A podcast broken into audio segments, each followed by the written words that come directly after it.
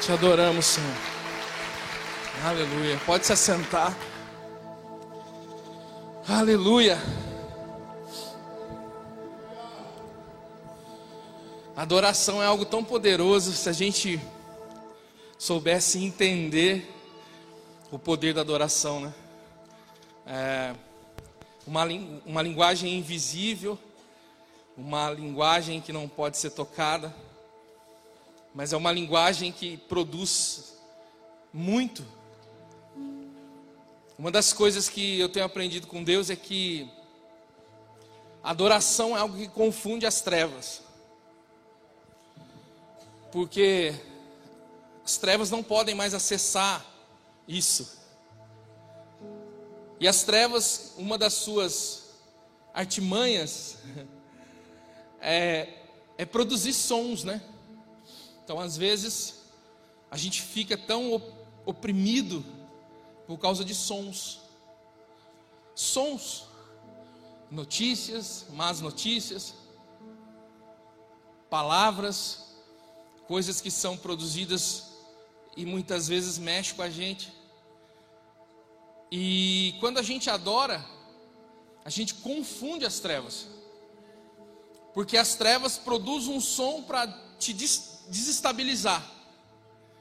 E aí eles ficam aguardando de nós respostas a isso.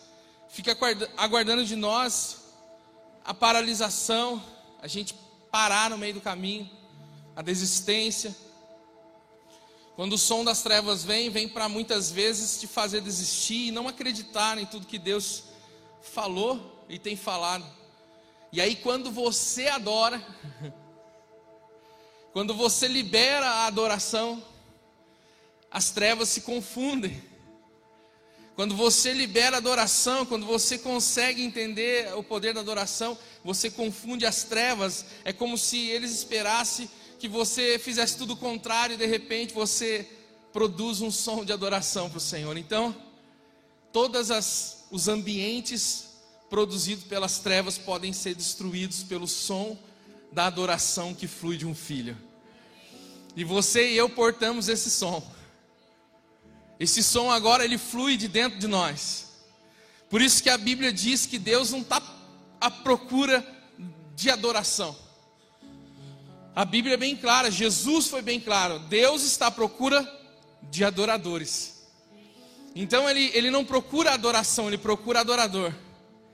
Então, se você canta bem, você canta mal, se você sabe ou não cantar, o que você possa produzir para o Senhor, Ele procura o seu coração e a sua intenção, amém? E é isso que confunde as trevas, é isso que a gente desestabiliza as trevas através da nossa adoração. Não deixe de adorar, amém?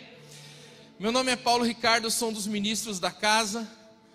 Sejam todos bem-vindos, visitantes, todos que aqui estão, também todos que nos acompanham pela TV Rica, Deus abençoe. Eu quero que vocês abram comigo já Romanos, Epístola de Paulo aos Romanos, capítulo de número 8, versículo de número 19. Epístola de Paulo aos Romanos 8, 19.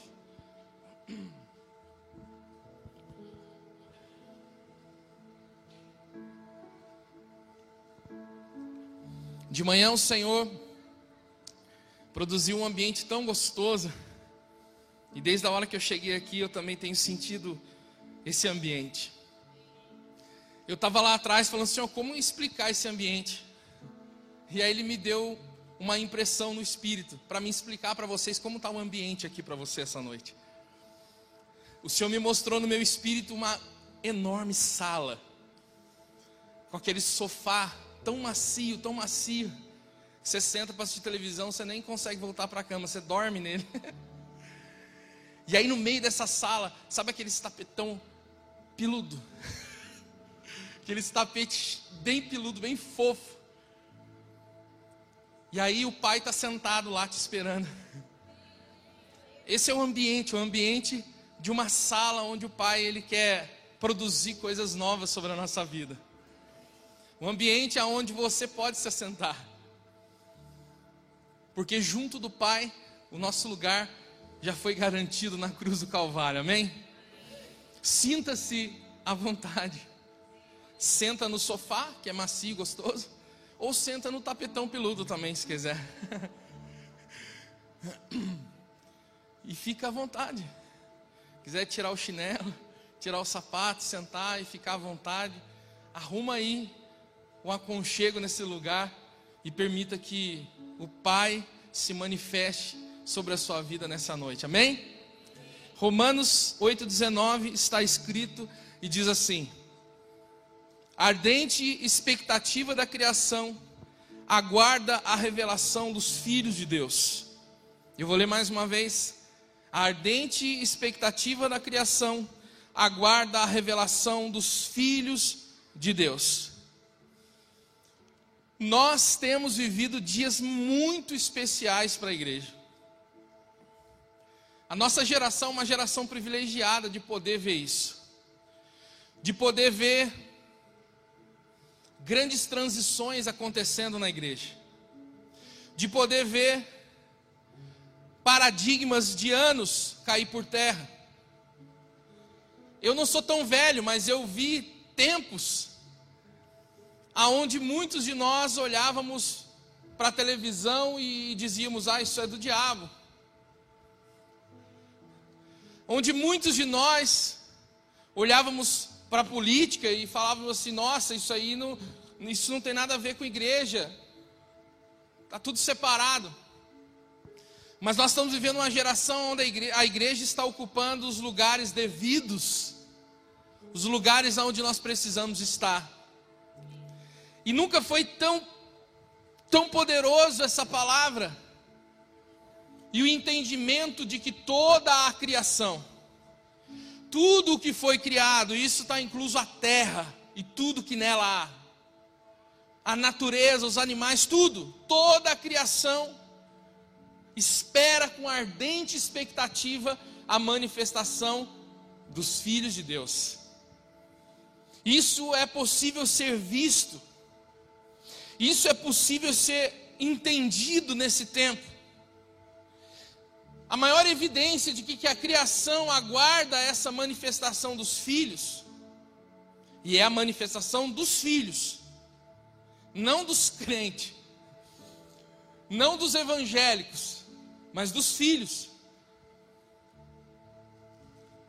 A maior evidência é quando nós olhamos para muitas áreas que ainda precisa ser manifestado um governo, ou seja, áreas onde existe ainda um desgoverno, um caos.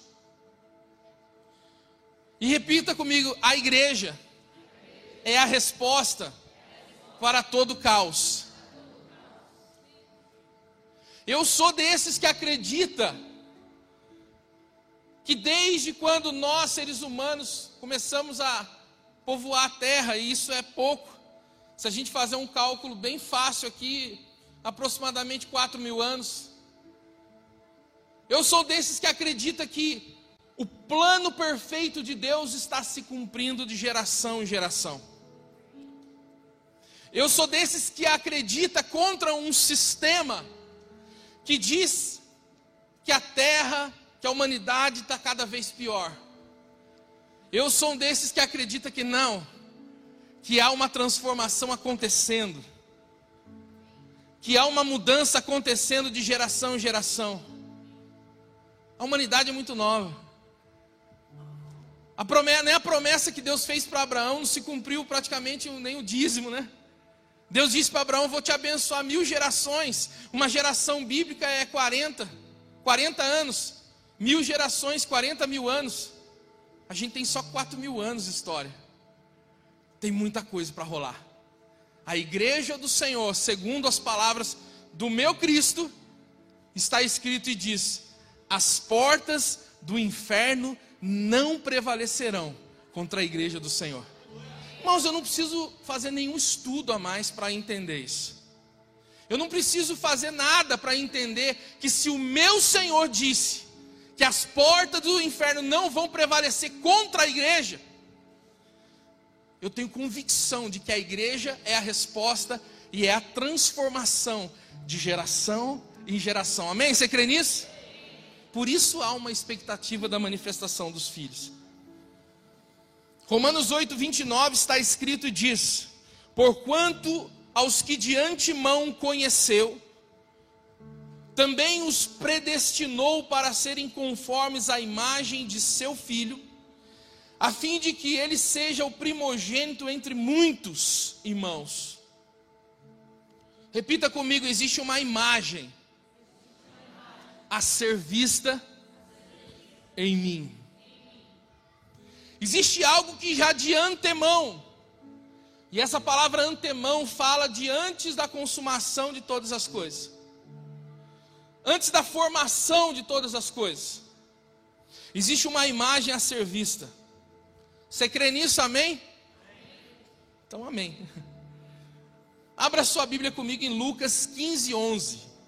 Evangelho, segundo escreveu o doutor Lucas, capítulo de número 15, versículo de número 11.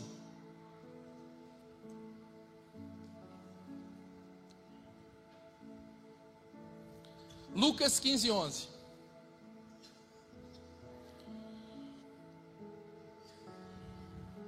Diz assim: continuou.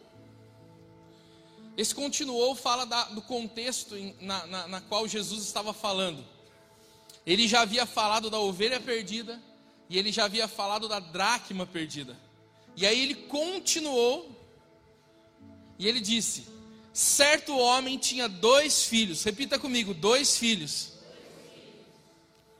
Jesus, nesse contexto, ele estava falando sobre aquilo que se perdeu: a ovelha, a dracma. E aí ele entra agora com uma parábola onde ele expressa, onde ele demonstra a vida de dois filhos e de um pai. E essa, essas parábolas, todas elas que o Senhor falava, você percebe que existe uma mensagem por detrás da mensagem, né? Você já deve ter ouvido eu falar isso aí. Eu sempre falo, a gente precisa aprender a perceber a mensagem por trás da mensagem, né? Senão a gente acaba se tornando somente admirador de mensagem. Sabe aqueles assim, nossa, eu gosto tanto quando o apóstolo Cristiano prega. Ai, como eu gosto quando a Zelinda prega. Ai, a, a pastora Eliana, então. Eu amo vê-la pregar. A gente se torna admiradores da mensagem, mas a gente não aprende a ver a mensagem por detrás da mensagem. Jesus, todas as vezes que falava com, com os judeus, ele precisava. Eu vou, é um termo que a gente usa hoje, não é muito bom, né? Mas ele precisava desenhar para os caras entenderem. Porque de fato eles eram um povo muito. que precisava muito ver para poder aprender. E ele contava histórias, parábolas. E essa parábola ele fala de dois filhos. Só que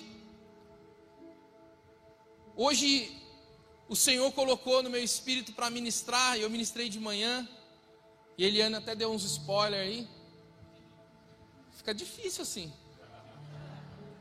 Quer falar da oferta? Fala, mas fica dando spoiler da minha mensagem. Quase que eu imaginei que você ia dar o tema.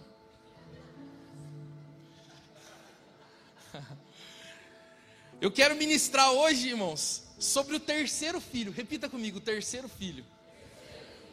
Profeta, mas não tem terceiro filho nessa mensagem. Eu tenho, vou mostrar que tem. O tema da mensagem é o terceiro filho.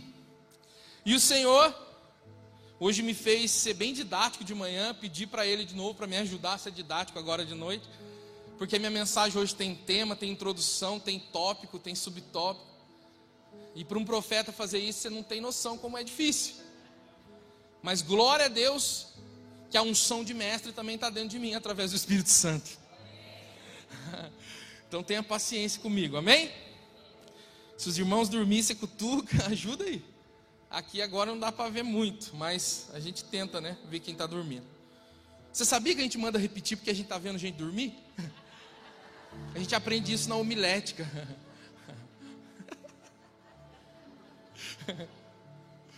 Você olha e tem um assim, ó. Tinha um na igreja que eu ia. Tinha um na igreja que eu ia que enquanto ele estava para frente assim, beleza. Quando ele ia para o nível de trás, ele fazia assim, ó. Cê é louco. Aí era o bicho. Amém. Vamos lá. O Senhor me deu seis tópicos. Ó, oh, Marcos, seis tópicos. Seis tópicos, seis características do terceiro filho. E a primeira característica é a intenção do coração. Repita comigo. A intenção do coração. Amém. Lucas 15, 12. Diz assim: O mais moço deles disse ao pai: Pai, dá-me a parte dos bens que me cabe. E ele lhes repartiu os haveres. Eu vou ler mais uma vez. O mais moço deles disse ao pai: Pai, dá-me a parte dos bens que me cabe. E ele lhes repartiu os haveres. Irmão, você não tem noção o que isso representa para um judeu. Eu sei que é uma parábola, mas você não tem noção. Para um filho judeu chegar no pai vivo e pedir parte da herança, era como se ele falasse assim: ó, não me importa se o senhor vive ou morre. Ou mais ou menos assim, para mim eu preferi que o senhor morresse, porque daí eu já pegava a herança. Ou seja, colocado acima do pai, acima do, da presença do pai, acima até do bem-estar do pai, esse filho colocou a herança, os bens, os haveres. E o Senhor começou a ministrar no meu espírito sobre o terceiro filho. O terceiro filho, a intenção do seu coração nunca vai ser somente olhar para as mãos do pai. O terceiro filho nunca se aproxima do pai somente por aquilo que ele pode dar. Porque o terceiro filho, ele consegue acessar algo que vai além do que bens e haveres. Ele consegue acessar um ambiente que o pai produz. O ambiente, um lugar seguro, um lugar onde nós estamos protegidos. Um lugar onde nem o muito haveres e nem o pouco haveres pode te fazer mal nesse lugar seguro aonde nós podemos encontrar no Pai. O terceiro filho se move diferente. Infelizmente, irmãos, nós ainda vemos um evangelho por resultados. Infelizmente, ainda nós vemos um evangelho superficial que vai até o Pai somente por causa dos resultados. Um evangelho que chega a ter uma, uma, um aumento, um crescimento nas redes sociais, porque as pessoas, em vez de apresentar o Pai, apresentam os resultados que o Pai pode dar na sua vida. Um evangelho que distorce a fé, quando de fato a fé nunca foi dado para se obter e conquistar coisas. Você já deve ter me visto falar sobre isso. A fé nunca foi dada para se obter coisas. A fé, o autor e consumador da nossa fé, Jesus, nos deu a capacidade como filhos de crer, sabe para quê? Para a gente se aproximar do Pai. Porque sem fé é impossível agradar a Deus. E aquele que se aproxima tem que crer. Olha para que serve a fé. Só que esse evangelho ele coloca o que? Ele coloca um lugar de resultados. Se você apresenta resultados, Deus está. Agora, se você não tem resultados, Deus não está. Se você conquistou o que você tanto sonhou, Deus está.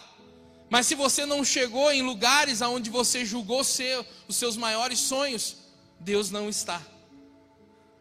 Irmãos, infelizmente nós conseguimos ainda identificar pessoas que fazem parte de uma casa paterna como essa. Pessoas que são filhos, mas que não conseguem ser fiéis no dízimo.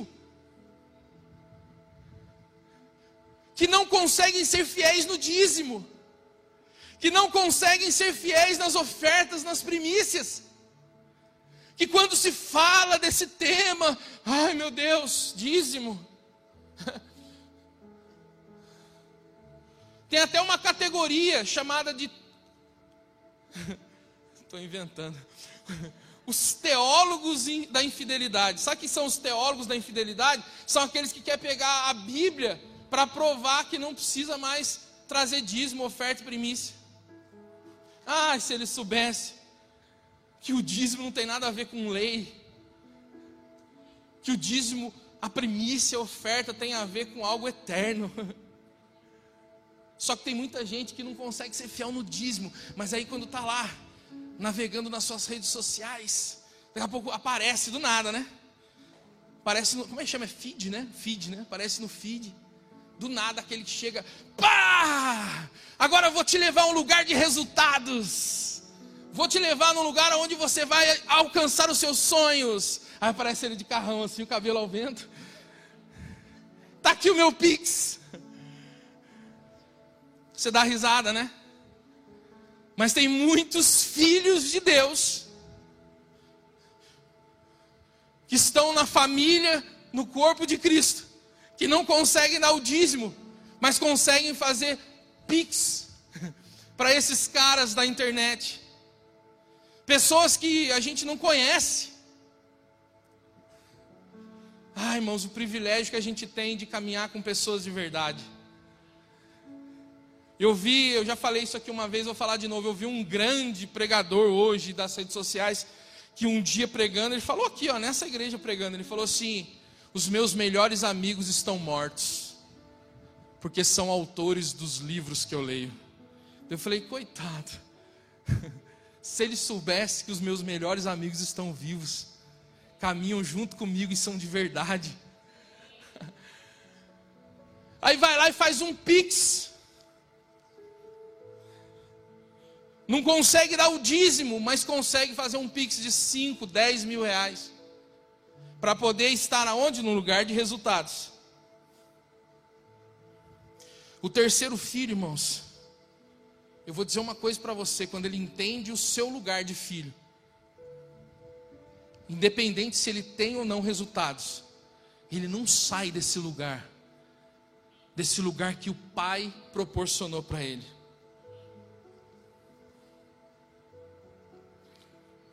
Sabe uma coisa que eu tenho aprendido com Deus nesse, nesses longos anos que eu tenho com o Senhor? Eu estou começando a me dar conta que eu já sou um, um tiozão.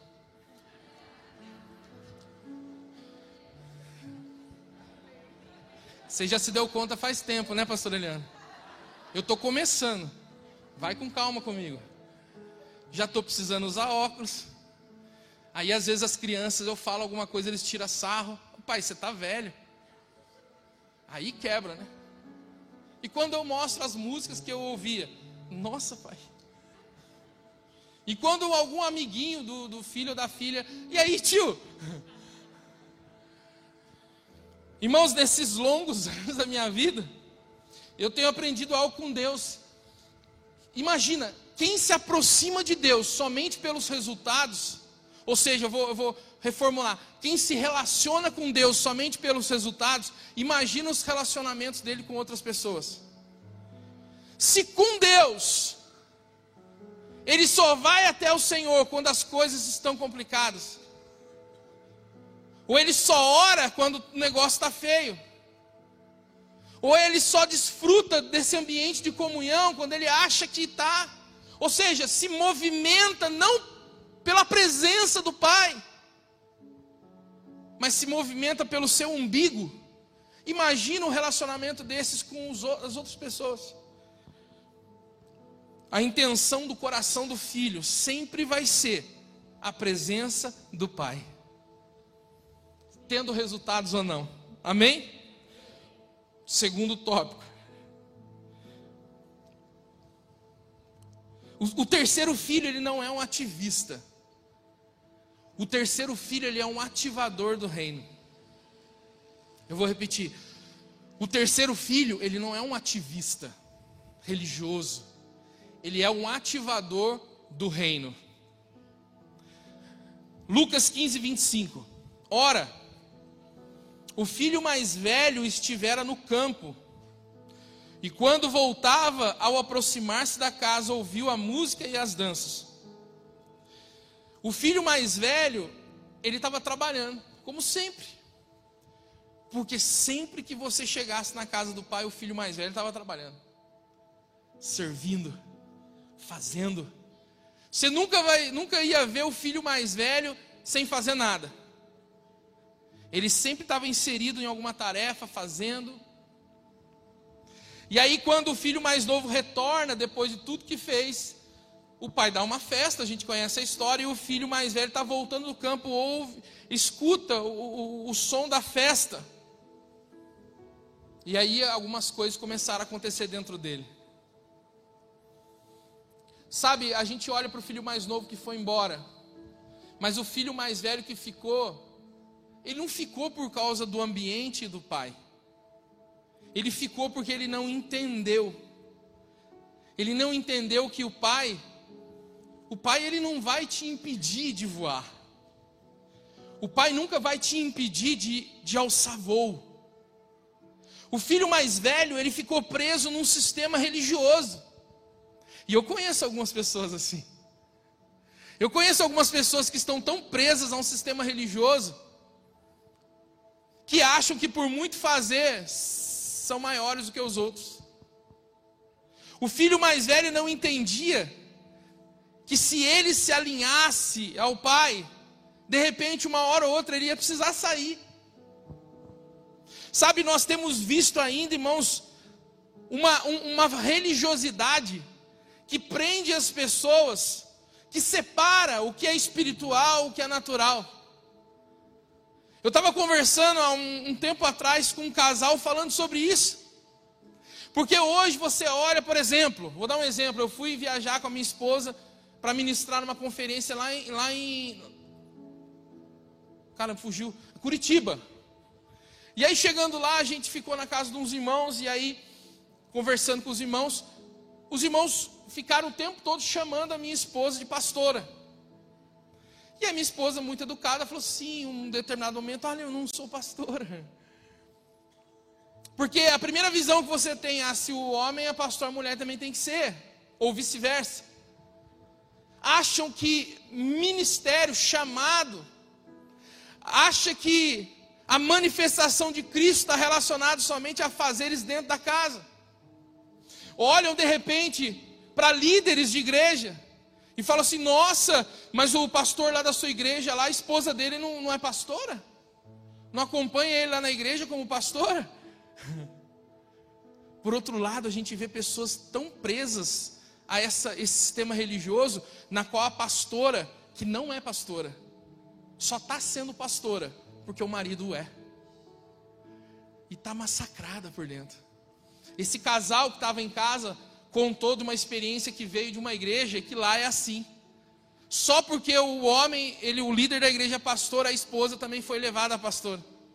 E ela mesmo já falou da boca dela que para ela é um peso, porque ela não é igual ao marido. E muitas vezes uma pessoa dessa ela não pode voar. O terceiro filho não é preso aos limites da religiosidade. O terceiro filho sabe que de repente, se não vai exercer algo dentro da igreja ministerialmente falando, ele pode exercer o seu chamado e a manifestação do Cristo vivo através de tudo que ele faz, em todo o ambiente que ele está. A minha filha mais velha já declarou, já é certo isso, Deus já falou, já validou que ela vai ser médica. E eu falei para ela, filha, você vai ser uma médica diferente na sua geração. Você vai expressar o que muitos não vão ter.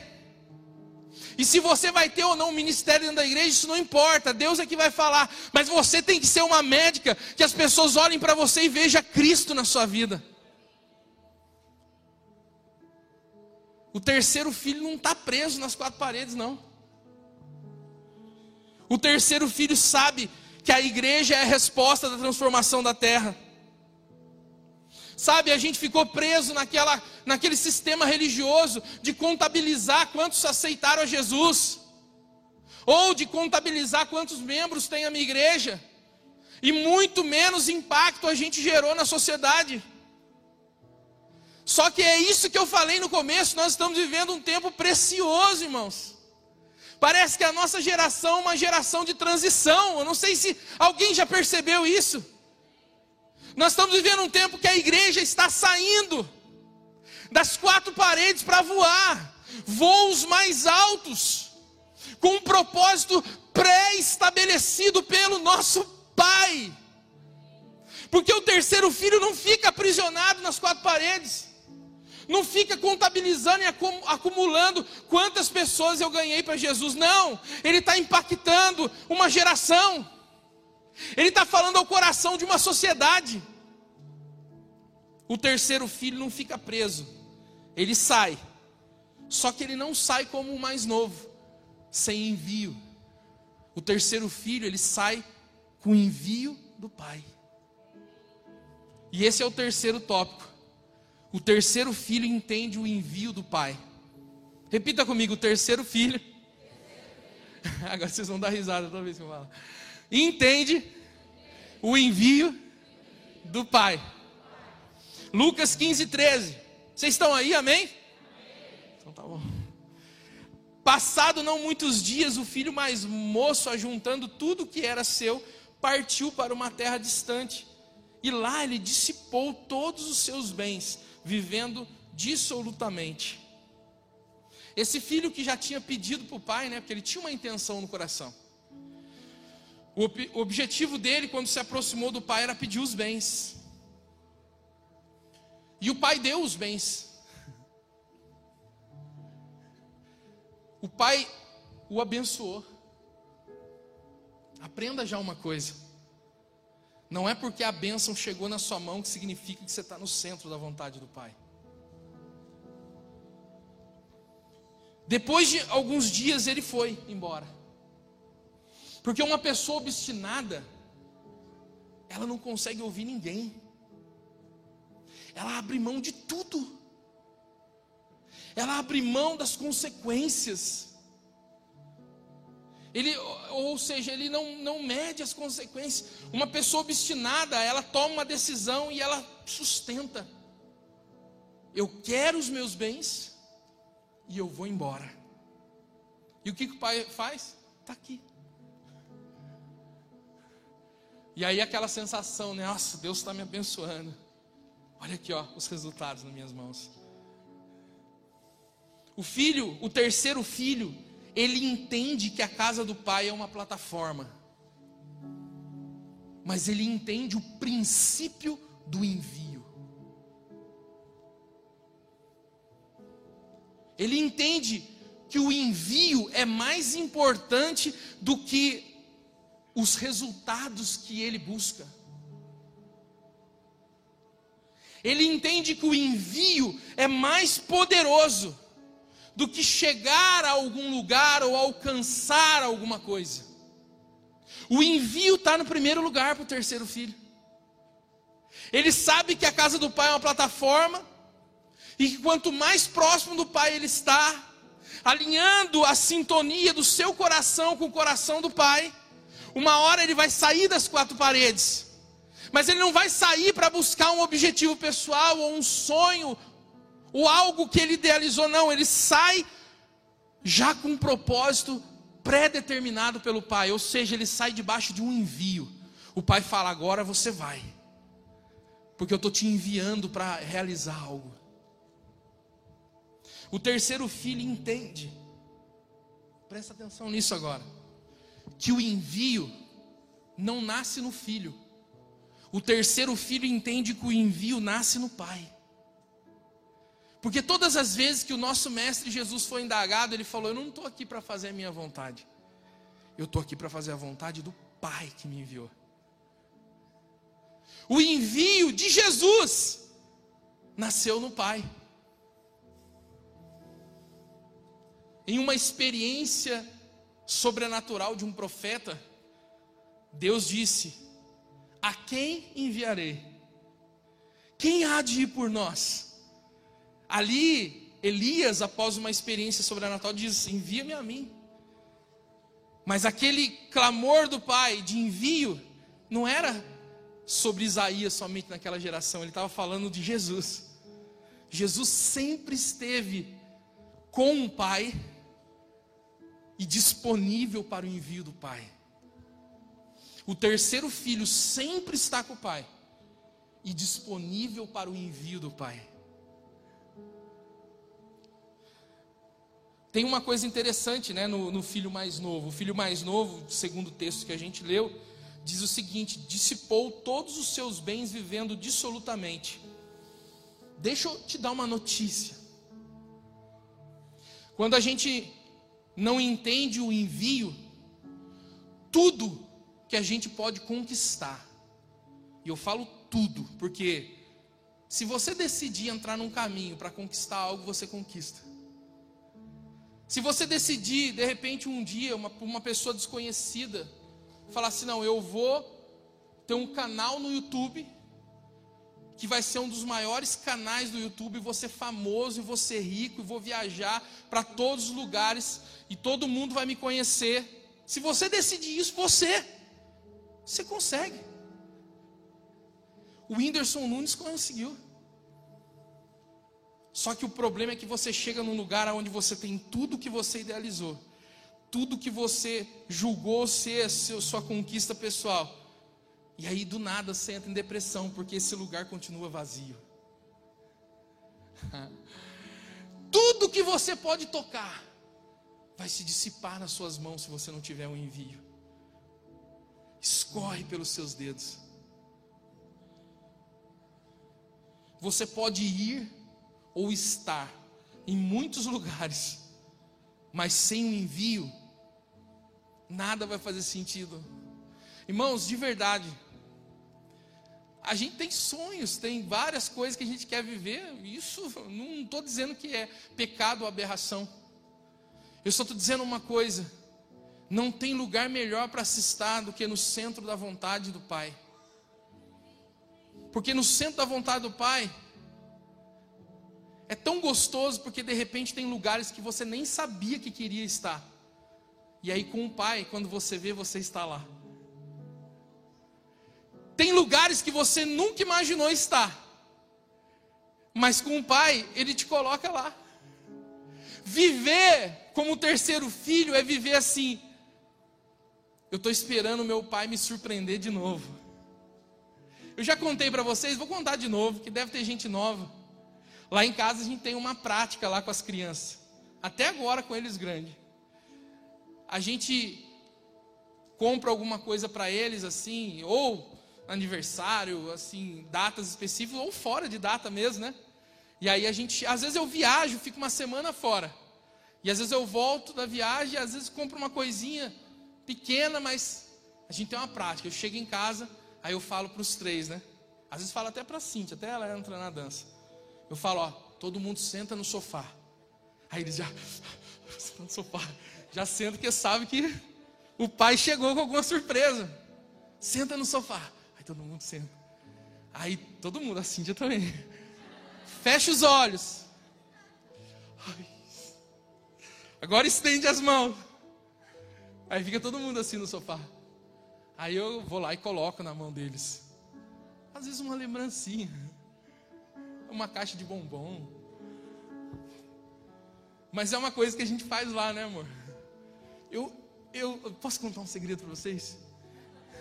Eu vivo assim com ele.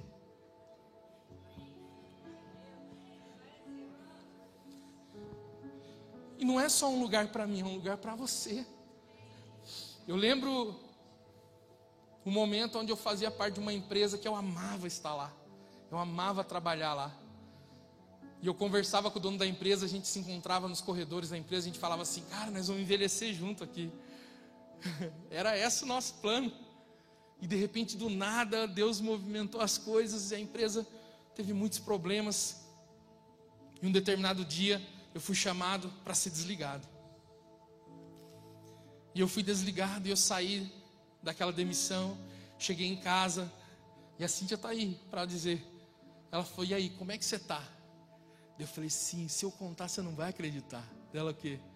Eu estou igual quando a gente chama as crianças e fala, senta no sofá agora. Fecha os olhos. Estende as mãos, porque eu vou te surpreender no que eu vou fazer. Pode aplaudir.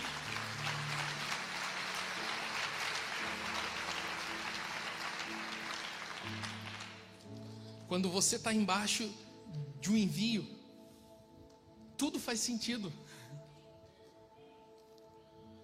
O envio não nasce em mim, o envio nasce no Pai. Porque Ele vai me enviar como uma flecha certeira para alcançar um alvo. Nós não fomos chamados para ficar sendo desgastados e, e, lançados ao vento. Sabe, ah, vou lançar essa flecha, vou ver se alcança algum lugar, vou ver se acerta algum alvo, vou ver se chega. Não, não, deixa eu te dizer uma coisa. Deixa eu te dar uma palavra profética nessa noite, se você assim crê. Você foi chamado para ser uma flecha certeira. Sabe por quê? Porque quem vai te trazer, te tirar da aljava, quem vai retesar o arco e te trazer, te trazer para perto, para te lançar, não ao vento, é o Pai. E eu não sei você, mas o Pai não erra. O Pai não falha com a gente. O Pai é certeiro.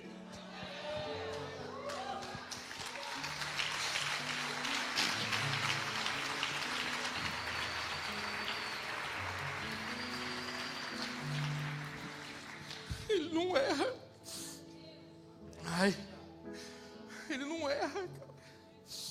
Ele acerta o alvo, ele vai te mandar no lugar que você tem que estar. Ele vai acertar o alvo de forma precisa. E tudo faz sentido com ele.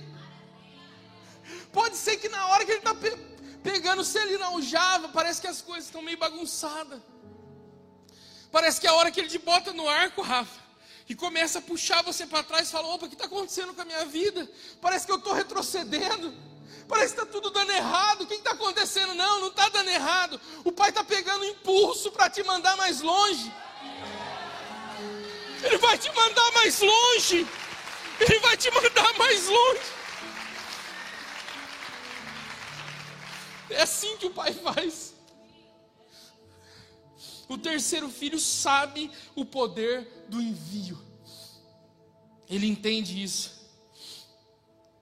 A gente precisa aprender que sem o envio, sem o envio, sem a, a direção do Pai, você pode até bater na rocha, ela vai sair água.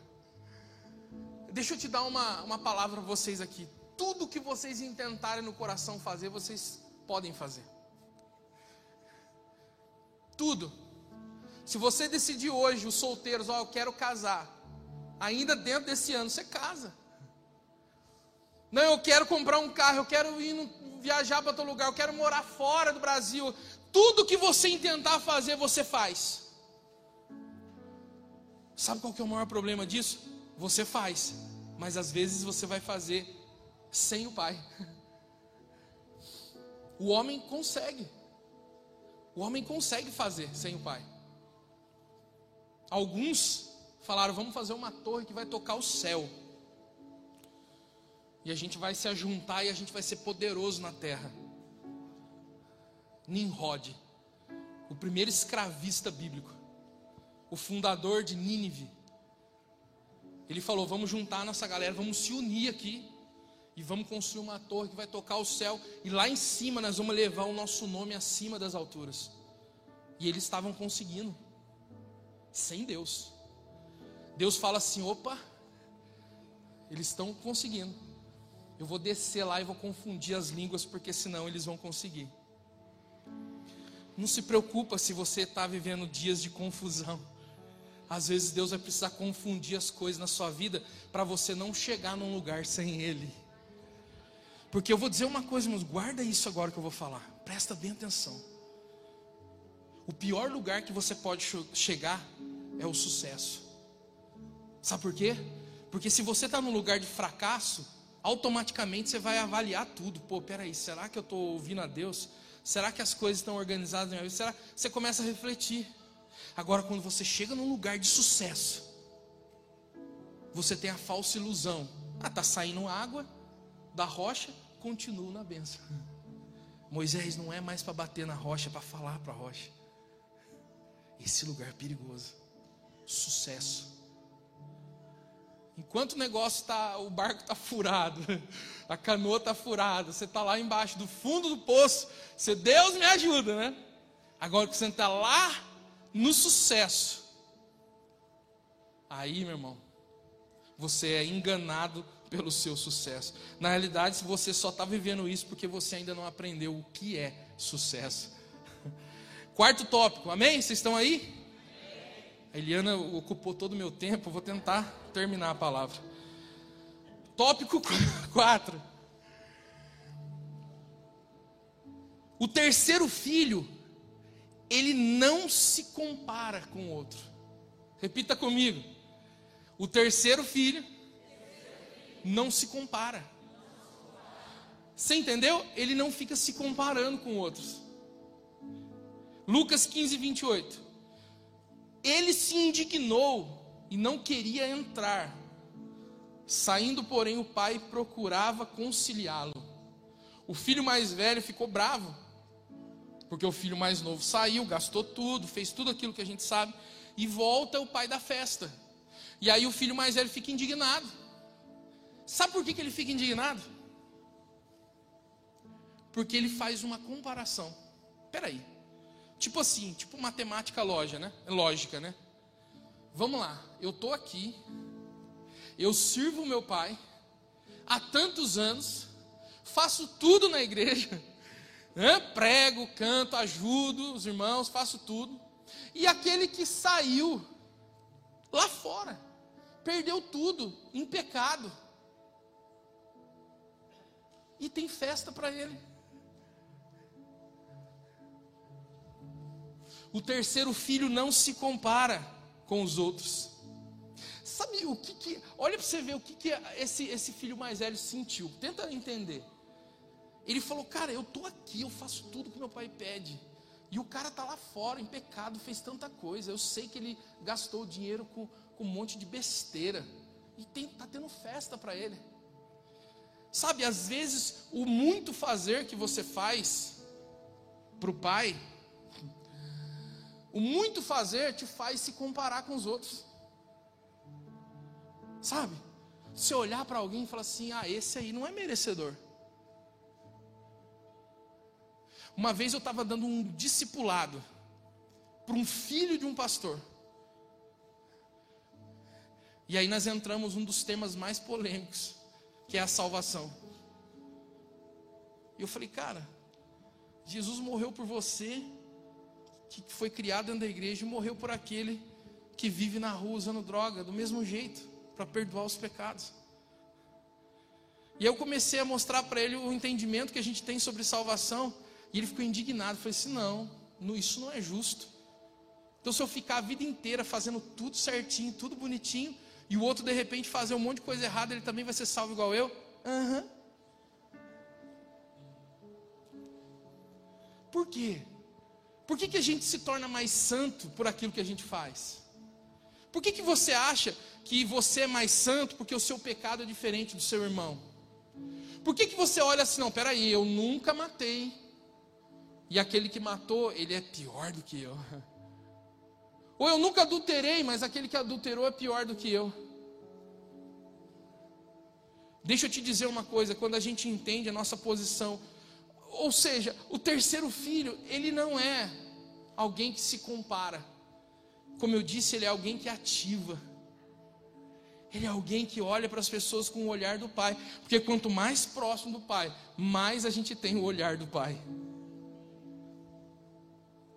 Por que, que a gente se acha mais santo?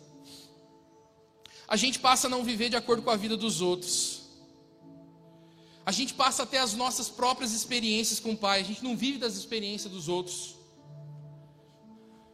Dentro da casa do Pai, Ele ativa os seus irmãos e não os inveja.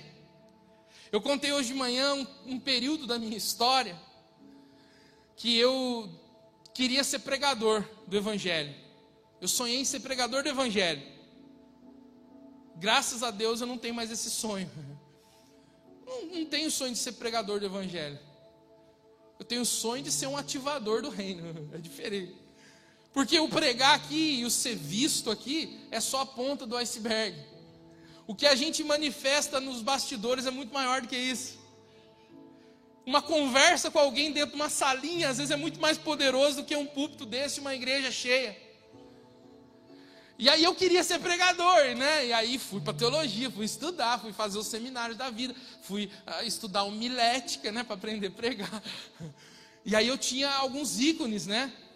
E eu colocava, nada contra terno, eu ainda tenho terno, gosto de terno, acho bonito, acho chique, mas eu tinha uns ternos que era feio pra caramba. E aí tinha aquela parte de dentro, aquele coletinho, e eu colocava aquele terno porque eu queria pregar igual o Marco Feliciano. Imagina se eu fosse assim ainda. Você ia ver como é que eu ia começar esse culto. Eu ia começar assim. Senhor, coloca agora um anjo à minha direita, um anjo à minha esquerda, nos raios de cinco metros desse lugar. Coloca por terra. E sabe aquela E aí você não está dando glória a Deus na minha pregação. Eu falar assim, crente, boca de ferro, língua de aço, sei lá, não sei como é que ele falava, mas não lembro. Não lembro mais. As fitas cassetes que eu tinha, coleção, no Marcos Feliciano. Eu admiro ele, tá? Pode ser que você não, mas eu admiro ele. Eu acho ele um cara bom. Está tanto tempo na política e, e eu admiro ele. Mas eu queria uma época ser igual a ele, pregar igual. Porque quando você não entende, quando você é mais filho mais novo, filho mais velho na parábola, você se compara.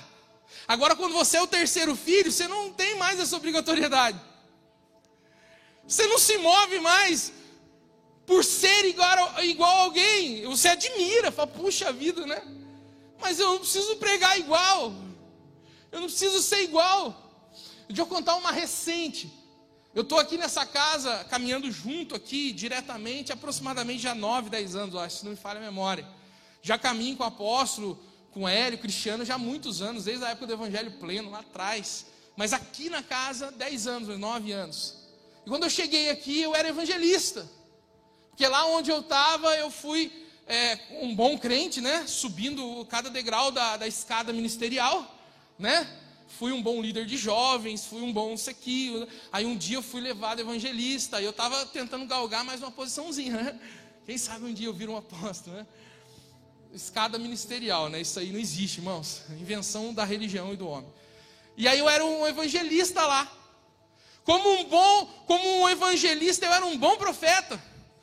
E aí, quando eu cheguei aqui, essa casa, os pais dessa casa me alinharam, de fato, ao chamado ministerial que havia sobre a minha vida. Me alinharam ao ministério profeta. Aí eu entrei numa crisezinha. Porque daí eu vinha para os cultos, eu via a profeta Suzana pregar, eu via a profeta Camila pregar, e aí cada pregação que elas faziam, aquela, né, a Camila com aquela voz de autoridade e tal, pô, não faz uma piadinha. E agora ela está fazendo, Camila, isso é uma benção. Autoridade, cada vez que ela pregava tinha visão e vinha com ato profético. A Suzana, então, também vinha com ato profético, a coisa dos profetas que pregavam aqui que eu ficava imaginando. E aí outros que de repente não pregavam, mas nos bastidores, cara, tem profeta que sonha todo dia, velho. Todo dia sonha, mano. E eu falo, caraca, velho, eu tenho que começar a sonhar. Deus, me dá sonho. Aí eu dormia, não sonhava com nada. Aí eu vinha pregar, eu não via um anjo voar, não via nada. Às vezes eu saía de casa e falava assim, mano, hoje vai ser, hoje já sei, vou bolar um ato profético aqui. Vou colocar no esboço o ato profético, nem que for me jogar água na cara das pessoas, vou fazer alguma coisa. Eu fiquei tentando me comparar, por quê? Porque eu ainda não estava entrando nessa dimensão de terceiro filho. Eu sou profeta de Deus, mas eu não sou igual a Camila, eu não sou igual a Suzana. Não sou igual ao profeta Roberto que sonha direto pra caramba. Eu falei para ele um dia, ele tá aí? Oh! Falei para ele um dia, ora por mim, para mim sonhar mais, ter essas em parte alguma coisa. Eu, eu não sonho, acho que o mistério comigo de noite não é sonhar, é ressuscitar toda noite. Eu morro, né? eu acordo vivo de manhã. Eu morro e vivo, oh, milagre. Eu não sonho nada, glória a Deus. Glória a Deus, Senhor, não estou reclamando. Não precisa, Senhor não quiser dar sonho, está tranquilo. Continua da folha de vida. Mas ele sonha toda noite, ele traz sonhos precisos. Uma vez ele sonhou com o cara dos Estados Unidos, um negócio lá, uma revelação né, dos Estados Unidos lá, que, que daí depois a norma veio e falou: Foi isso mesmo. falei, cara, o cara sonhou com o negócio dos Estados Unidos, velho. Eu não sonho nem aqui com os irmãos da igreja. Você ri, né? Mas eu fiquei meio deprê nesse tempo, mas foi rápido, Deus me ensinou rapidinho. O terceiro filho não se compara. Aí você vê o apóstolo Cristiano prega de um jeito, o apóstolo L prega de outro, né? E cada um, cara, não tem o peso de ter que ser igual. Cara, isso é libertador. Se você tem vontade de pregar, não fica preso nisso, né? Porque senão a gente cachota tudo no mesmo lugar e, cara, tem igreja, ai meu Deus do céu, não quero falar, mas tem lugar que todo mundo prega igual, fala igualzinho. Nessa noite, e o Senhor está descendo neste lugar e o anjo está descendo agora e tudo fala igual e é uma coisa tão muda a voz. Você vai conversar, Senhor, deixa eu sair daqui. Você vai conversar com o irmão assim, você troca ideia, ô paz, irmão, ô paz, tudo bem? Glória a Deus, aleluia e tal, não sei o quê. Aí chega aqui em cima, nesta noite. Falei, caramba, o que aconteceu? É autoridade. Irmão, se grito for sinal de autoridade, eu nem vou falar nada. Vamos lá, vamos seguir para o próximo tópico. Você entendeu, né? O terceiro filho não se compara. Você não tem que ficar, sabe, buscando ser o que você não é. O terceiro filho tem a sua identidade, tem o seu jeito de falar, e é isso que é tremendo em Deus. Tem espaço para todos nós, irmãos. A gente tem muita geração para mudar, muita geração para transformar. Se mova dessa forma, tira esse peso e viva o propósito eterno de Deus na sua vida, amém? amém. Quinto tópico, está terminando. Quinto tópico. O quinto tópico, o terceiro filho ele aprende em obediência e não com os porcos. Eu fiz você dar risada, agora vai ficar um pouco sério o negócio. O terceiro filho, ele aprende em obediência e não com os porcos. Lucas 15, 16 e 17. Ali desejava ele fartar-se das alfarrobas ou das bolotas que os porcos comiam mas ninguém lhe dava nada. Então, caindo em si, disse: Quantos trabalhadores de meu pai têm pão com fartura e eu aqui morro de fome? O filho mais novo chegou a um nível da sua vida tão precário, tão problemático, que ele foi trabalhar. Olha como as coisas são, né? Ele foi trabalhar, ele foi ser um serviçal de um criador de porcos. E ele trabalhava diretamente com os porcos. Ele, de tanta fome que ele tinha, ele via os porcos comendo. E todo mundo sabe aqui o que porco come, né, gente? Ele via os porcos comendo restos de comida. E ele tinha vontade de comer. O terceiro filho não come resto de comida. O terceiro filho, ele come do banquete do pai. Só que o terceiro filho entende o que é obediência. O terceiro filho entende o que é obedecer. Deixa eu te dar uma notícia. Tem muitas pessoas que quando fala de obediência, quando fala de paternidade na igreja, se arrepia. Eu eu não. Eu ouvir alguém? Eu obedecer? Tem muita gente hoje famosa de mídia que não submete seu coração a ninguém.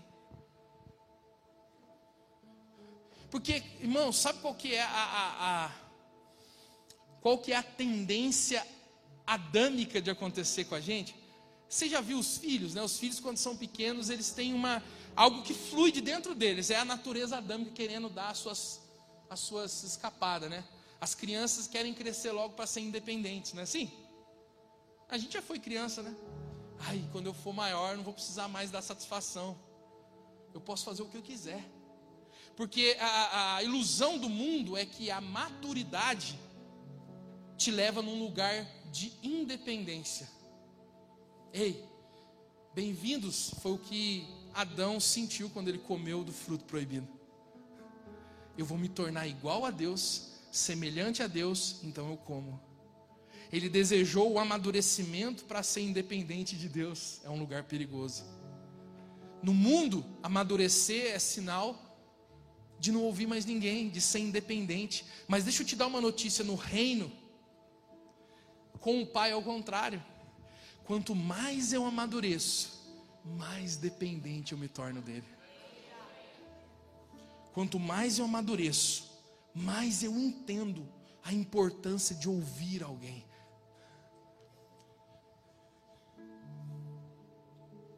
O problema, irmãos, é que muitos têm aprendido a obedecer com porcos. Olha que interessante. Você está na casa do pai, vivendo com o pai. O pai está querendo te ensinar a ser filho, porque somente com o pai que você aprende a ser filho. E aí você está ali num ambiente seguro, num ambiente protegido para aprender a ser filho, e você deseja a independência e sai. E aí, em um momento, você vai até curtir a independência por um tempo. E é legal, muita gente se sente bem. Agora não devo satisfação para ninguém. Eu quero, eu faço. Eu quero ir, eu vou. Eu quero fazer, eu faço. Né? Você curte por um tempo, mas aí chega num determinado momento que você percebe que você vai, você começa a aprender obediência com os porcos. Em vez dele aprender com o pai, ele estava aprendendo sendo um serviçal. De um jeito ou de outro, ele teve que ser obediente. Porque o, o, Senhor dele falava: agora você vai lá e você vai limpar os porcos, você vai limpar a, sujeira deles, você vai limpar as fezes, você vai cuidar dos porcos. Eu estou te mandando, agora você vai fazer isso. Sim, Senhor. Está obedecendo. Irmãos, é muito melhor aprender a obedecer com um pai do que com os porcos. O terceiro filho aprende a obediência com o pai. Sabe, irmãos, deixa eu te dizer uma coisa: essa questão de, de obediência está muito relacionada à orfandade. E o único remédio para a orfandade se chama paternidade espiritual. Eu falei uma heresia aqui de manhã eu vou falar de novo. Nem Deus cura a orfandade. Aí pegou pesado, né? Nem Deus cura a orfandade. Sabe por quê? Porque qual é o, o principal papel da orfandade? É distorcer a imagem de Deus como pai. A primeira referência de pai são os nossos pais biológicos. E muitas vezes os nossos pais biológicos cometem erros conosco, por quê? Porque não tiveram preparo, não tiveram sabedoria, não tiveram entendimento. E nós não estamos aqui para apontar culpados, não, mas muitas vezes houve uma falha, sim. E aí o que acontece vai sendo distorcido a visão de Deus como pai. E aí, se você teve um pai muito duro, você tem medo de Deus.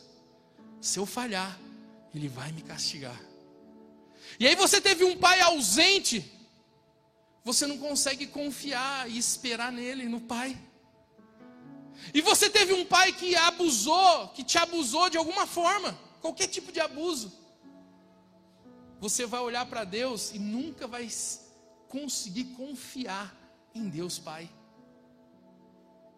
O objetivo principal da orfandade é distorcer a imagem de Deus como Pai sobre a sua vida. Por isso que Deus, nem Deus te cura. Mas então o que, que cura a orfandade? O que cura a orfandade? Paternidade espiritual. Tiago escreveu uma epístola e ele diz bem assim: se você peca e pede perdão a Deus, você é perdoado. Mas para você ser curado, você tem que confessar uns aos outros. Respaldo bíblico para minha heresia. O perdão, você pede perdão para Deus, você é perdoado. E para ser curado, você precisa abrir o seu coração para alguém. Você precisa submeter o seu coração a alguém. Na igreja primitiva tinha três grupos. Tinha um grupo que admirava Paulo e declarava para todo mundo: olha, nós somos seguidores de Paulo, Rafa. E eles falavam assim: a gente só ouve Paulo, a gente só segue o que Paulo fala. E tinha um segundo grupo, que era um grupo que admirava e seguia a Apolo, um homem também de Deus naquele tempo, eloquente, uma palavra pontual. E aí esse grupo falava: não, nós ouvimos Apolo, nós somos de Apolo. Nós só ouvimos o que Apolo disse. E tinha o terceiro grupo, que era o pior de todos. Esse terceiro grupo dizia: Nós só ouvimos a Jesus. E esse era o pior grupo. Sabe por quê? Que isso, profeta cheio de heresia hoje, né? Porque o grupo que dizia que só ouvia Jesus não se submetia a ninguém. O grupo que falava, não, eu só ouço a Deus. Ninguém falava o coração deles. E deixa eu te dar uma notícia baseada nas sábias palavras de Salomão: o ferro se afia com ferro. Irmãos, como você pode dizer que ama a Deus se você não ama o irmão que você vê? Como você pode dizer que obedece a Deus? Aí é a minha inclusão, tá? Se você não obedece a quem você vê. Como você diz que vive a paternidade com Deus, se você não vive paternidade com quem você vê. O terceiro filho entende que precisa ouvir o pai. E é muito tremendo a paternidade, né? Hoje nós estamos numa casa aqui onde nós temos o nosso pai, o apóstolo L. Mas sabe o que é tremendo? Que o espírito da paternidade é a própria manifestação do Espírito Santo em nós, que clama Abba Pai, né? E esse espírito de paternidade se manifesta através do apóstolo, está sobre essa casa. E não é uma coisa exclusiva dele.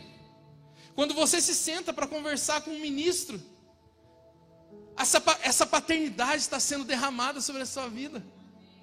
Quando você senta para abrir o seu coração e fala, eu preciso de ajuda. Sabe aquela coisa que você desenvolve com um pai? Aquela coisa que você fala, cara, eu não sei o que fazer, eu preciso falar com alguém. Eu preciso ouvir alguém. E quando é isso, ouvir alguém, não é ouvir o que você quer ouvir, é ouvir o que você precisa ouvir. E aí você senta com alguém e você entrega seu coração. Irmãos, quando eu cheguei nessa casa aqui, eu vivi experiências um pouco complicadas com isso. Porque eu abri meu coração para um pai e esse pai, infelizmente, ele não sabia se mover como pai, porque ele também não tinha sido um bom filho. E eu não o culpo por isso. Mas por ele não ter sido um bom filho, ele não conseguia ser um pai genuíno sobre a minha vida. E ele destruiu muitas coisas dentro de mim. Quando eu cheguei nessa casa, mesmo conhecendo o apóstolo Cristiano e outros, eu falei assim: eu vou me fechar um pouco, né? Eu vou tentar segurar um pouco, porque eu não vou me abrir. Mas irmãos, quando eu cheguei nessa casa e pus o pé aqui, eu senti algo que eu nunca senti. Senti um ambiente tão seguro que na primeira conversa que eu tive com a P, eu já rasguei minha vida para ele e falei: Eu quero ser filho. Eu preciso ser filho, eu preciso ser restaurado.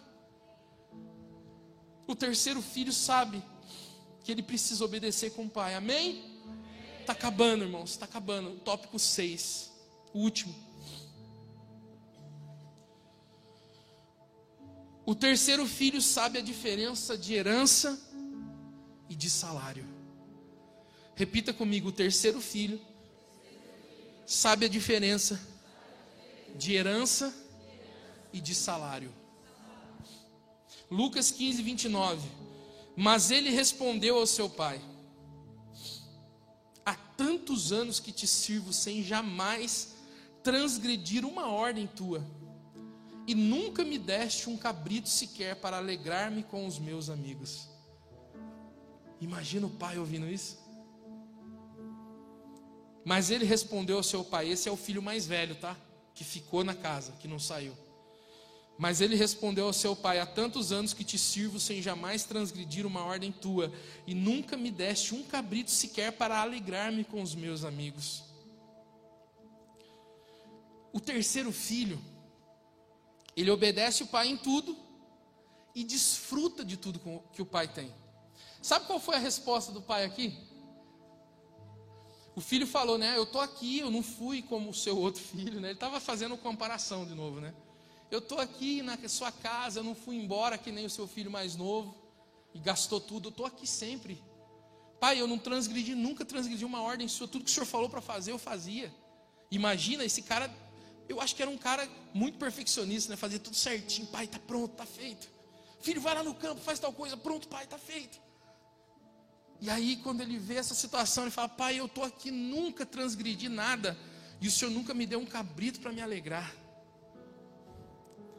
O pai respondeu para ele assim: Olha a resposta do pai: Filho, tudo que é meu é seu. Não precisa falar mais nada, né?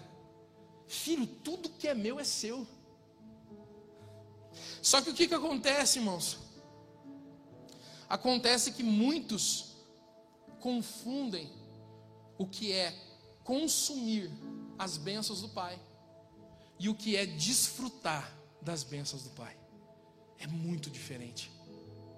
Tem muita gente que consome. O que vem do pai, ele consome.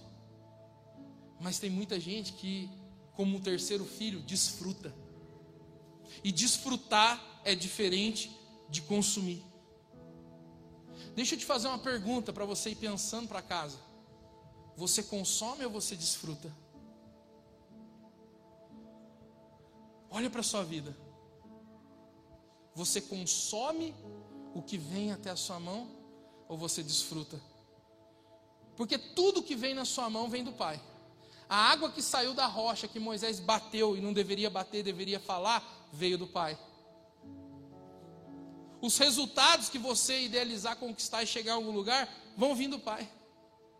Só que tem uma diferença: você pode consumir tudo ou você pode desfrutar de tudo.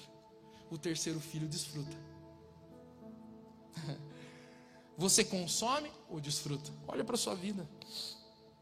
Eu estava conversando com um amigo essa semana e a gente estava conversando sobre aprender a desfrutar no meio dos processos. O apóstolo Cristiano já ministrou várias palavras aqui, outros ministros também. Aprender a desfrutar em meio aos processos. Eu, eu, eu fico perguntando como é possível estar na casa do Pai, ser filho e não desfrutar. Você consegue imaginar? Vamos pegar a parábola aqui. O filho mais velho estava na casa do pai, vivia do lado do pai, fazia, trabalhava, convivia, tudo. Era filho, não era bastardo, era filho. Estava na casa do pai e não desfrutava. Sabe muitas das vezes qual que é o maior problema que às vezes acontece na sua vida? É porque você é filho, você é filho. Eu estou te afirmando isso. Você é filho. Você está na casa do Pai, mas você não desfruta. Há tantos anos te sirvo. Eu conheço muitos filhos que não entendem o que é desfrutar.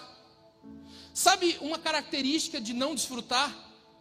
Repita comigo a maior característica de não desfrutar é a frustração. Filhos que olham para a sua vida, olham para trás, olham para o seu passado e conseguem se sentir frustrados. Ah, irmãos, de verdade, isso não entra na minha mente. Eu não consigo olhar para trás na minha vida e não ser tomado por uma gratidão. Mas sabe por que muitos não conseguem enxergar os banquetes do pai e está preocupado com o cabrito? É porque não desfruta. Quantas? Vamos lá, vamos conjecturar. Ó, oh, falei bonito agora, hein? Mestre Maurileia. Chamei de Maurileia, né? Porque eu chamo ela quando a gente conversa assim, eu chamo ela de Maurinébias. Né? Minha amiga Maurinébias. É os mantos, né? Vamos conjecturar. Quantos banquetes esse filho mais velho já sentou do lado do pai? Porque o filho senta do lado do pai.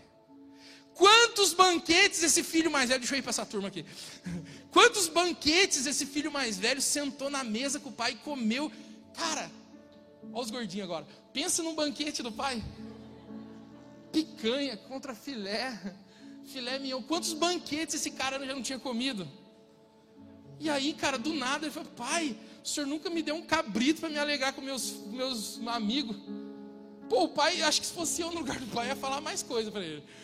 Falou, rapaz, você toma vergonha na sua cara. Quantas festas eu já dei você sentou do meu lado? Comeu, não comeu, não, só, não comeu só cabrito, comeu carne de jacaré, javali. Um bom churrasco tem, né? Machoria. Fata em línguas, não só. Comeu quantos banquetes? Irmãos, deixa eu te dizer uma coisa: quantos banquetes você já comeu com o pai? E você está olhando para o seu passado frustrado. O terceiro filho não vive de frustração, ele vive de surpresas com o pai. O que, que vai vir agora? Há tantos anos. Agora preste atenção: o que, que o, o filho, esse filho faz? Ele condiciona a sua alegria. Repita comigo: condiciona a sua alegria. O Senhor nunca me deu um cabrito para me alegrar. Ou seja, se tiver cabrito eu me alegro. Se não tiver cabrito eu não me alegro. Se tiver dinheiro, eu me alegro. Se não tiver dinheiro, eu não me alegro. Se tiver emprego, eu me alegro. Se não tiver emprego, eu não me alegro. Se eu viajo, eu me alegro. Se eu não viajo, eu não me alegro. Se eu tenho carro, eu me alegro. Se eu não tenho carro, eu não me alegro. Aonde está condicionado? Qual é o cabrito que você está querendo? Você deu bastante risada, né? Agora você não dá, né? Tire a sua alegria do cabrito. hein? Tire a sua alegria hoje do cabrito. Irmãos, a gente continua na salona com ele, lembra? Sofazão, tapetão gostoso. É esse o lugar. Deixa eu pegar um cara aqui que ele não teve o privilégio de viver o que a gente vive, de ter a habitação do próprio Espírito Santo, do próprio Deus, do próprio Cristo dentro de nós. Olha o que esse cara diz, o nome dele é Abacuque. Ele disse assim, Abacuque 3, 17 e 18: Ainda que a figueira não floresça, e nem haja fruto na vide, calma que vai chegar no cabrito, e o produto da oliveira minta, e os campos não produzam mantimentos, e as ovelhas sejam arrebatadas do aprisco, e nos currais não haja gado. Esse cara foi além, ele não falou só do cabrito, ele falou da picanha também. E do contrafilé, Tiagão. Que ele falou mesmo que os gados sejam arrebatados. Olha, mesmo que não tenha, não tenha churrasco. Olha o que Abacuque disse: Todavia, eu me alegrarei no Senhor. Cara, se esse cara disse isso, sem o Espírito Santo morar dentro dele, você também pode viver assim. Você também pode viver com a sua alegria não condicionada a um cabrito. Amém? Deixa eu te dar uma última notícia aqui. Eu falei que eu estava terminando, né? Falei uma vez só que ia terminar, né? Falta? Tempo é fogo, né? Essas pessoas que tiram oferta antes. Deixa eu dizer uma coisa para vocês, irmãos. Nossos dias estão passando. Estão passando. A gente está envelhecendo. Eu estou começando a, eu falei já, né? Me reconhecer que eu sou um tiozão já. Que uso óculos e tal, que as músicas que eu gosto é ultrapassada. Nossos dias estão passando. E se a gente não entender a diferença de herança e salário, a gente não vai viver como um terceiro filho. Porque deixa eu dizer uma coisa para você: o terceiro filho sabe que ele é filho mesmo que ele não produza. Porque o salário você trabalha e recebe, trabalha e recebe. Você tem tamanha fé em acreditar que depois de você trabalhar um mês inteiro, você vai ter o salário. Assim é o salário. Agora, herança, meu irmão. O que você precisa fazer para ter uma herança? Nada. E vou mais além. Mesmo que você saia, já com uma parte, gaste de qualquer jeito, e chegue a um fundo do poço a desejar comer resto de comida, quando você voltar, você vai encontrar o Pai esperando você, sabe com o quê? Com um anel, com uma veste e com uma sandália preparada para você. Sabe por quê? Porque não é salário, é herança. Tira das suas costas esse peso de que você tem que mesmo que você não produza nada, você é filho.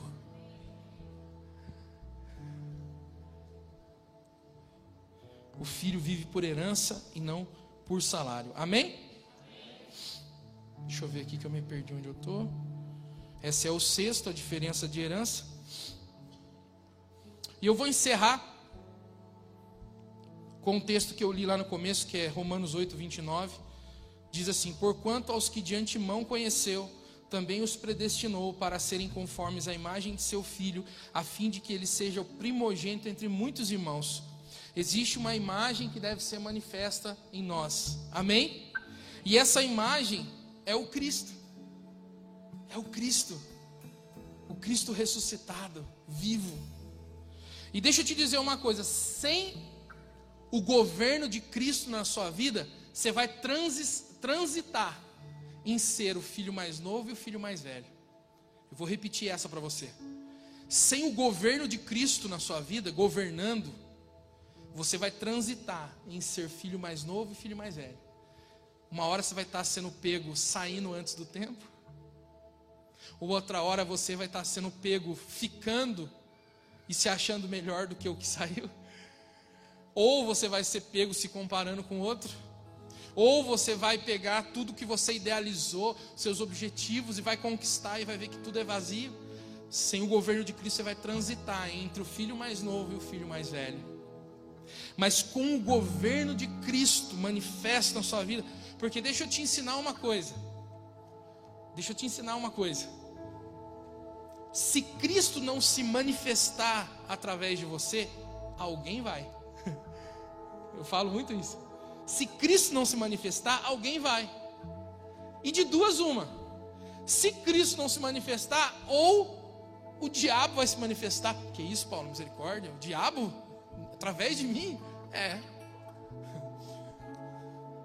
Usando seus lábios, usando suas atitudes. Ah, mas eu não murmuro, eu não falo nada, mas não precisa nem falar. Às vezes as suas ações são ações de murmurador. Ou se o diabo não se manifestar, sabe quem é que vai se manifestar de dentro de você, através de você? Você mesmo. E sabe o que, que a, a criação aguarda com ardente expectativa a manifestação dos filhos? É a manifestação que os filhos portam. E o que os filhos portam? Os filhos portam a Cristo. Então o que deve se manifestar de nós? Cristo. Mas Paulo, e se Cristo não manifestar? Vai manifestar ou o diabo ou você mesmo. E nesses dois aí é embaçado. Ou você vai estar igual o filho mais novo ou o filho mais, né, mais velho. Agora em Cristo você pode ser e se manifestar como o terceiro filho. Pega o dedo de profeta assim, ó. Isso, dedão de profeta. Vai, cadê os dedos de profeta aí? Ó? Tá vendo que tem gente dormindo? Repita comigo, dedo de profeta. Aí, agora acordou. Fala assim, ó. Vou perguntar para vocês agora, eu quero ver vocês apontar. Quem é o terceiro filho? Nós somos o terceiro filho dessa história. Amém? A gente é o terceiro filho. Porque a gente porta a essência do filho. Coloque-se de pé. A gente carrega, sabe o que? O terceiro filho é o filho sobrenatural. É o filho que manifesta a vida de Cristo. É o filho que manifesta algo que vai além, além da orfandade. O Senhor, Ele quer te levar nesse lugar, irmãos. E sabe o que é legal? Hoje de manhã, no final da palavra, vem um irmão amado trocar uma palavra comigo. E ele falou assim: Cara, eu passei umas situações essa semana que eu sei que eu não me movimentei como terceiro filho. Eu me movimentei como filho mais velho, com ingratidão, como filho mais novo. O que, que eu faço? Ele falou para mim: O que, que eu faço? Eu falei: Cara, é simples, faça como eu. Todos os dias eu decido ser o terceiro. Todos os dias eu falo, Senhor, eu tenho que ser o terceiro hoje. Eu não tenho que ser o primeiro e nem o segundo, eu tenho que ser o terceiro. Mas e quando a gente errar e colocar um pezinho lá no, no, no mais novo, ou um pezinho no mais velho, reconheça e fala, Senhor, me ajuda. Eu quero manifestar a Cristo, eu quero ser o terceiro filho, é uma decisão diária. É possível sim porque nós temos o Espírito Santo em nós. É possível se alegrar sem os cabritos. É possível se alegrar em meio aos processos, é possível viver uma vida de terceiro filho, mesmo que tudo esteja fora do lugar. Isso só é possível através do Espírito que, é em nós, que em nós habita. É esse, esse, irmãos, ele não vai embora. Ah, mas eu pequei, ele não vai embora. Ah, mas eu gastei tudo, ele não vai embora. Tem um anel, tem uma roupa especial para você, tem uma sandália nos seus pés. Você está debaixo de uma herança. Experimente isso. O pastor Ezequiel estava ministrando e falou: experimenta, sinta. O apóstolo ele fala um negócio interessante. Ele fala assim, cara, Deus não se estuda.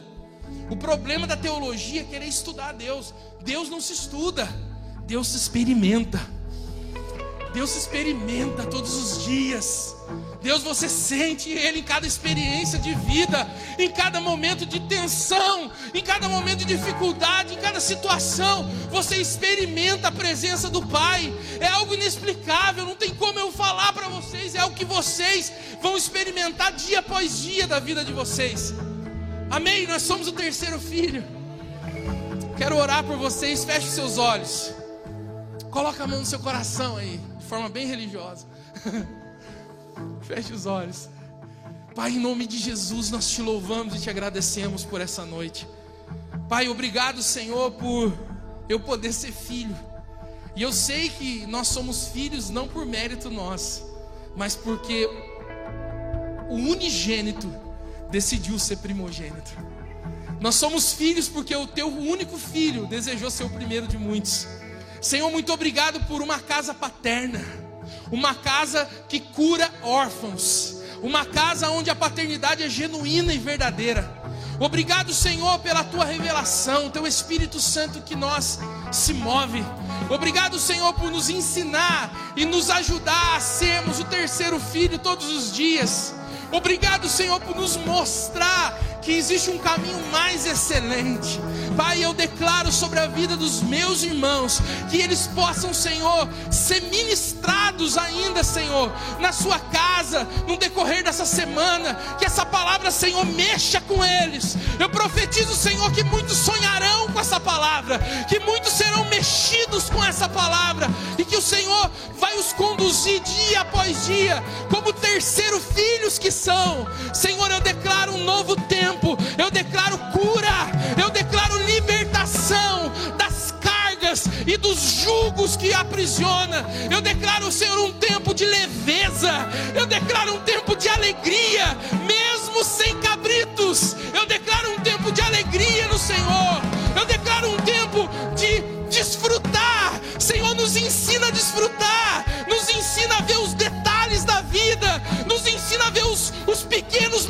milagres e os grandes milagres, nos ensina a ser terceiro filho, Senhor. Nos movimenta dessa forma, Deus, em nome de Jesus.